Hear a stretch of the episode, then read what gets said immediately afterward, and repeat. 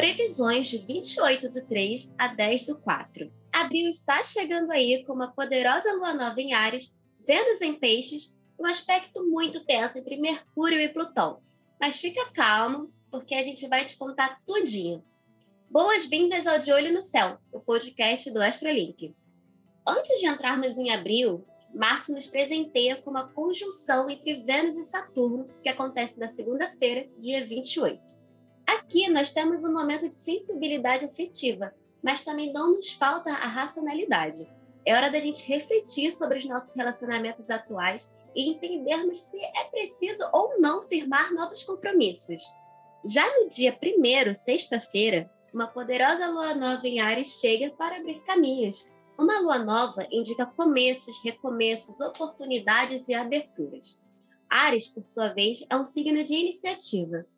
Sendo assim, essa alunação traz a força e a coragem que faltava para a gente colocar a mão na massa e iniciar projetos, darmos um novo passo em direção aos nossos sonhos. Então é hora da gente revolucionar a nossa vida, sacudir a poeira e ir em busca do que realmente desejamos.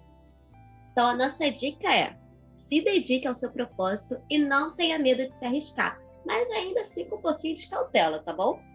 Já no dia 5 de abril, terça-feira, teremos Vênus, o planeta do amor, entrando no sensível signo de Peixes. Com isso, o romance fica em alta. O amor atinge um ápice e gera uniões através da empatia. Esse é um trânsito que também favorece a compreensão dos sentimentos dos outros, mas a nossa dica para esse trânsito é você não se deixar levar por tanta sensibilidade, já que poderá sofrer com algumas mágoas e até mesmo desilusões. Isso porque com Vênus em peixes, a gente tende a idealizar a pessoa amada. Isso sim pode gerar algumas desilusões amorosas. No dia 10 de abril, domingo, Mercúrio ainda em Ares forma um aspecto muito tenso com Plutão, que está em Capricórnio. Se trata de uma quadratura que pode indicar conflitos e muitas discussões. É possível que mal entendidos aconteçam e que fiquemos mais estressados do que o normal. Sendo assim, anota essa dica. Evite conversas mais sérias e escolha muito bem as suas palavras. Logo depois de formar essa quadratura, nesse mesmo dia, Mercúrio se encaminha para Touro, trazendo mais praticidade e determinação para o nosso dia a dia, é hora de focarmos no que importa, nas realizações concretas, através de um raciocínio um pouco mais lógico. Ou seja, é hora da gente sair do campo da imaginação, do campo das ideias e apenas fazer o que realmente precisamos fazer, no tempo que precisamos fazer e sem pressa, sem meter os pés pelas mãos. Lembre-se que touro é um signo cauteloso, então ele não tem pressa. Então, com Mercúrio por ali, a gente tende sim a prezar pela praticidade, também prezar pelo nosso tempo. A gente sabe que tudo vai ser realizado no tempo correto. E vamos de dicas da semana. Já que Vênus vai entrar no sensível signo de peixes, vamos falar de amor na astrologia? Uma coisa que sempre nos perguntam é qual signo combina com qual. A gente sabe bem que para saber essa combinação astrológica de um casal, é preciso fazer a sinastria para entender quais são os desafios e as oportunidades daquela relação já que nós não somos apenas o nosso signo solar, e a sinestria ela faz a combinação do mapa astral inteiro. Porém, sabemos também que energeticamente alguns signos tendem a ter maior afinidade com outros.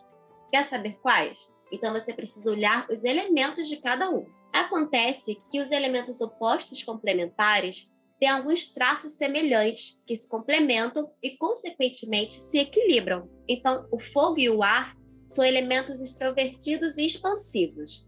O ar impulsiona o fogo, enquanto o fogo fornece mais combustível para esse ar ir além, com mais força e personalidade. Então, fogo e ar são elementos opostos complementares. Depois a gente tem a água e a terra, que também são opostos complementares. Água e terra são dois elementos mais introvertidos, um pouquinho mais fechados.